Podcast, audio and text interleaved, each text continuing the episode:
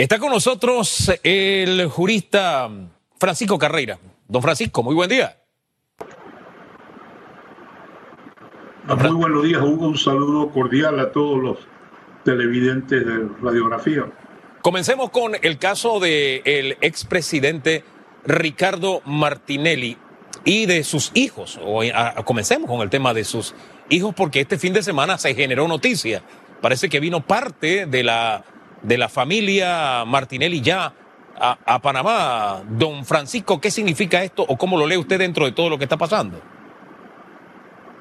Bueno, mira, yo creo que el derecho de todos los panameños de regresar a Panamá y más, la prensa ha recogido sorprendentemente una gran cantidad de panameños en diferentes países del mundo, especialmente en Sudamérica y en Norteamérica, que están esperando estos vuelos humanitarios para regresar al país, algunos con unas historias de horror porque se les han terminado las becas se han cancelado, los programas en los cuales estaban estudiando y pues lo que hemos visto hasta ahora eh, era lo que originalmente se trató de hacer, que era de que regresara uno de los hijos del presidente Martinelli con su familia en ese llamado vuelo humanitario de regreso a Panamá. Al darse la circunstancia pues de la detención en Guatemala, el resto de la familia sí ha regresado a Panamá contra esos miembros de la familia, pues no hay realmente ningún caso que se conozca y ya pues están de vuelta en, Panamá. Bueno, y, eso no deja de ser una, una buena noticia, el hecho de que panameños regresen, pero cargamos todavía la tristeza de tantos que están fuera y que, bueno, no encuentran manera de regresar. Y eso me hace recordar, y se lo quiero poner sobre la mesa, que tal vez este vuelo humanitario privado llamó la atención porque los vuelos humanitarios todos se anuncian, pero este vuelo humanitario nunca se anunció. Es más, hemos ido como armando a, cuentagotas un rompecabezas y todavía nos faltan fichas. Y esto le ha dado esto, todo este panorama sombrío que ha tenido este vuelo. ¿No, ¿No lo ve usted así, don Francisco? Bueno, mira, es que desde, el tema del permiso se ha ido creando una, una aureola. Oye, eh, es una obligación del gobierno darle permiso a panameños para que regresen a Panamá. Especialmente, bueno, en este tema con el Ministerio de Salud, que está a cargo de todo lo que tiene que ver con la pandemia. Yo insisto en que hay vuelos, por ejemplo, que traen, han traído marinos a Panamá para cambiar tripulaciones de barcos y eso es lo más normal del mundo que se haga. Ellos han cumplido con todos los requisitos que el MINSA ha puesto y eso es como lo normal, dar el permiso. Eh, tampoco creo que debamos hacer una gran historia de qué funcionario dio permiso eh, por, porque se trata del presidente Martinelli, porque eso es totalmente irrelevante. Eh, igual que con cualquier otro panameño que regrese, estaba escuchando que hay no sé cuántas docenas de panameños en Colombia, aquí cerquita en Bogotá, eh, tratando de ver cómo arreglan estos vuelos y creo que esa debe ser la misión, no necesariamente enfocarnos en quién dio el permiso y que esto se proyecte como algún tipo de arreglo político. No, esto es un tema de que las personas que fueron eh, se encontraron en una situación de no poder regresar al cancelarse los vuelos comerciales, pues ahora lógicamente quieren regresar a Panamá porque pasan menos trabajo aquí que afuera. sí, el derecho, insisto, que tenemos todos los panameños. Usted quiere estar en su casa, punto, y tenemos ese derecho, todos tienen el derecho de regresar, pero como usted dice, hay una aureola, hombre, que se quita si usted simplemente informa, como ha informado en el resto de los vuelos ah, humanitarios. El hecho de guardar silencio, por eso al principio del programa hablaba de esa herramienta del, del silencio. Mire usted el caso de los colombianos, que usted, de los panameños en Colombia, que usted nos pone sobre el tapete. Están allá esperando. Dos vuelos vinieron vacíos y, y ellos están allá que no tienen plata para seguir en Colombia. Pero no hay una autoridad en Panamá que te dé una información y te diga absolutamente nada. Ese silencio en algunos casos opera en contra del gobierno, de las autoridades y contamina la opinión pública. ¿No lo ve usted así? Y a veces, sí, Hugo, por supuesto, y yo creo que aquí las autoridades eh, tienen que hacer gala de mucho más eh, conocimiento y de mucho mayor eh, deseo de contactar. Yo estaba escuchando personas de Colombia y estaba escuchando personas de Argentina que están a 18 horas por tierra de Buenos Aires. Y por supuesto, eh, al, no contactar a estas personas a tiempo, cada área tiene su propio control, eh, tiene su propia cuarentena, se necesita permiso. esto no es como que están mandando un avión y que la gente se presente al aeropuerto el, el que Esto hay que coordinarlo mejor porque hay que entender que panameños en Sudamérica, sobre todo en el área de Chile y en el área de Argentina, están a muchas horas por tierra de llegar a los aeropuertos. Y todo eso debe formar parte del censo de la, del contacto, dándole el, el, tiempo necesario. Eh, escuché a algunas personas de Colombia pues, que estaban hablando y le dice el vuelo llega mañana, pero eh, al no haber transportes internos o al haber menos transporte interno en el país, los estamos obligando a que realmente eh, pasen por una situación muy, muy delicada, tratando de llegar a un vuelo que no sabe si vas a poder entrar. Eh, es que yo creo que esto forma parte, esto hay que manejarlo con un poquito más de responsabilidad.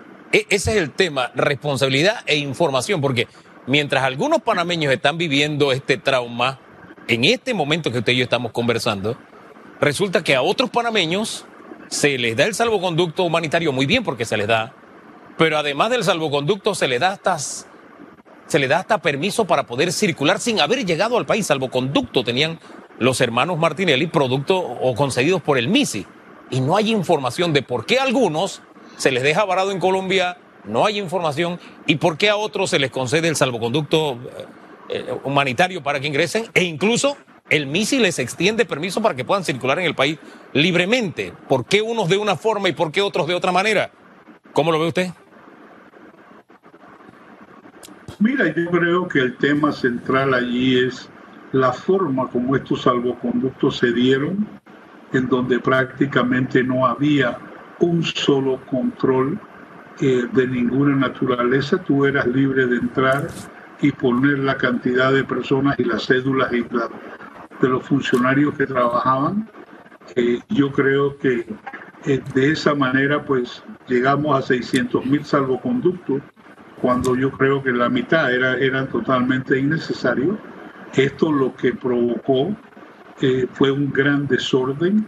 En estos días escuché a algunos de los funcionarios públicos hablar de ese tema, que, los que las personas que tienen salvoconductos no califican entonces para ninguna de las ayudas eh, de ninguno de los programas que están dándole eh, a, la familia panameña porque se supone que el que tiene salvoconducto está trabajando. Entonces, eh, esto también, pues lógicamente, ese desorden que se, se creó. Y luego cuando trataron de volver a, ordenarlo, pues ya, ya, ya, se había salido de la, de la mano esa cantidad de salvoconductos en Panamá es, increíble y, creo que por lo que, lo que eh, hizo fue promover un desorden eh, de parte de la forma como se estaban emitiendo. Ahora, don Francisco, vamos al caso de los hermanos Martinelli. Luis, creo que su representación legal tiene hasta mañana para demostrar que formaba parte del Parlamento Centroamericano.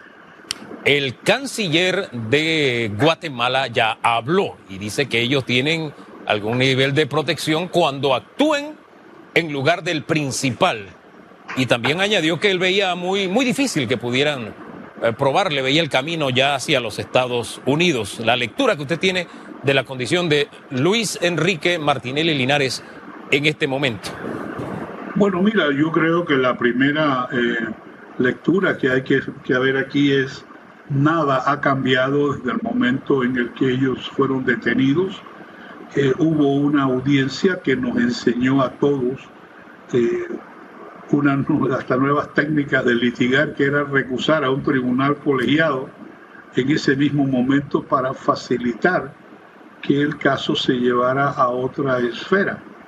Eh, yo he escuchado las entrevistas del ex canciller guatemalteco y de otros funcionarios públicos de alto rango de Guatemala en el fin de semana hablar de este tema, de que el Parlacén cuando se constituyó, sí se, eh, se generó un tema de inmunidad, pero para estar en ese tema de inmunidad hay que juramentarse. Contrario a lo que se eh, dijo acá en Panamá, que cuando se juramentaba el principal quedaban juramentados los suplentes, esto fue prácticamente desmentido por estos funcionarios, por el canciller Orellana y algunos otros eh, dirigentes o miembros del gobierno guatemalteco, sobre todo en la época de instalación del Parlacén, en donde sí ahora se reconoce pues esta inmunidad cuando las personas están, actuando. Eh, no sabemos de ninguna fuente que la llegada de los hermanos Martinelli a Guatemala hubiera sido para juramentarse o para eh, tratar de tener esa eh, inmunidad, pero en este momento pues yo creo que tienen una situación muy difícil porque Estados Unidos va a tener un periodo para entregar todas las pruebas de la extradición y eso va a ser el foco de la investigación que se, que se vaya dando en su momento, en este momento en, atenciones a, audiencias preliminares o a presentaciones preliminares, estamos viendo que esto no va a llevar realmente a ningún lado en el sentido de que no va a producir un resultado de ninguna medida cautelar o de dar libertad de alguna forma. Ah, ahora bien, este en el caso de Luis, en el caso de Ricardo, se ve como el panorama un poquito más complicado, ¿o no, doctor? Bueno, sí, complicado porque ya le fue eh, negada una, una medida y ahora pues esto va a un tribunal eh, de apelaciones que va a decidir eh, si lo que se hizo pues en la audiencia donde se terminaron recusando pues va, va a, mantenerse o a no mantenerse. Lo que sí es que es muy difícil que cualquier decisión que ocurra eh, impida de alguna manera que Estados Unidos presente sus documentos.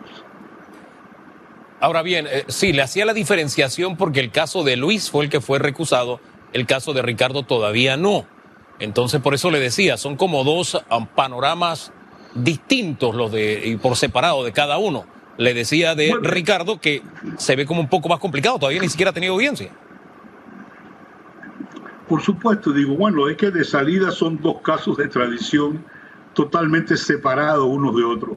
El hecho de que ellos hayan sido arrestados eh, en conjunto, pues no, no, hace que el caso tenga que oírse en conjunto. Eh, y, la, y la razón de esto, Hugo, es que en las acusaciones que presenta Estados Unidos se presentan una serie de conductas delictivas atribuibles o atribuidas a cada uno de los hermanos Martinelli y Linares por separado. Es decir, no es que ellos están actuando en una forma conjunta en todas las actuaciones que se pueden apreciar en la declaración jurada de la policía que investigó o del policía que investigó el caso.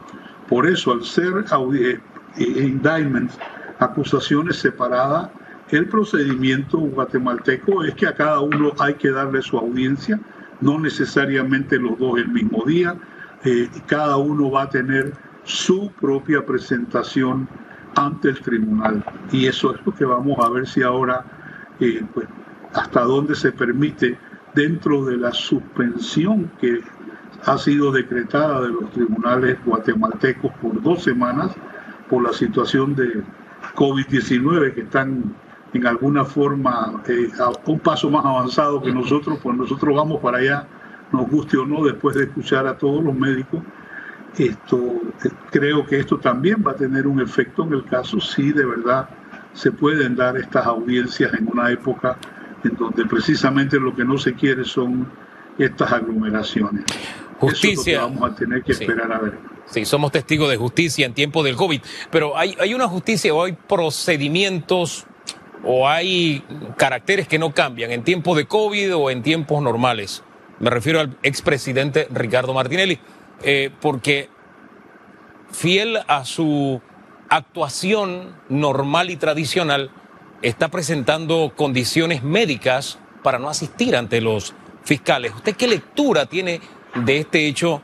Por una parte, el presidente presentando estas, estos recursos, estas salidas de su condición médica, que rogamos al Todopoderoso que se encuentre bien, pero vemos que lleva una vida sin mayor limitación. Entonces, uno se queda como con la duda. Yo no sé usted, ¿y hasta qué punto es sostenible en el tiempo esta estrategia?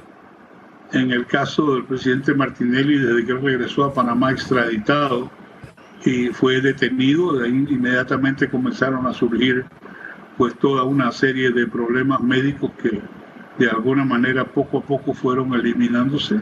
Y ahora pues a la hora de comparecer a estos tribunales por las citaciones que tiene pues eh, sigue en esta costumbre de presentar eh, certificados médicos. Aquí la autoridad tiene varias eh, formas. Una de ellas es que la autoridad lo envíe directamente a medicina forense para que se le practiquen estos exámenes que confirmen realmente esa, esa condición y esto es parte pues de una estrategia de defensa que ya la hemos visto anteriormente y creo que definitivamente pues marca un abuso eh, de no atender precisamente las eh, citaciones a las que tiene de, con las que tiene que cumplir.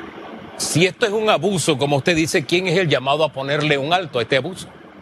Bueno, las autoridades eh, de la fiscalía, que son las que lo, lo están llamando, pueden enviarlo a medicina forense para que se le practiquen las pruebas que confirmen estas condiciones médicas que están siendo objeto de certificado de incapacidad.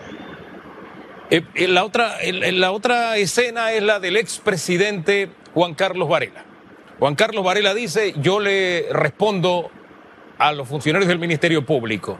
Es decir, no le da una explicación al país de lo que está pasando ni de las tantas dudas que se ciernen en su caso por información que se conoce desde la época en que él era vicepresidente.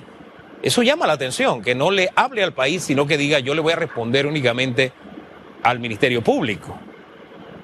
Bueno, es que lo que pasa es que digo, las acusaciones que hay, las investigaciones que hay, son por eh, actividades que pudieran considerarse delitos de una forma muy seria.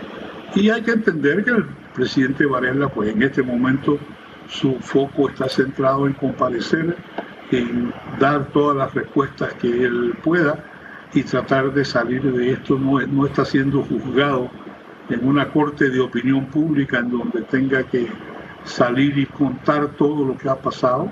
Yo creo que lo que ocurre dentro de estos casos es que producto de la declaración de culpabilidad de Odebrecht y producto de la delación de muchos de sus ejecutivos, hay una cantidad de relaciones, de documentos, de transacciones y de cosas que ponen a los dos presidentes panameños y a personas allegadas a su gobierno en contacto con actividades que hay que explicarlas desde el punto de vista del derecho penal. Fíjese que yo, yo lo entiendo desde el punto de vista legal como usted me lo está exponiendo, pero estamos hablando de un exfuncionario, estamos hablando de posibles casos de soborno Estamos hablando de alguien que durante el gobierno que él administró, eh, así fueron calificados los otros partidos políticos que recibieron dinero.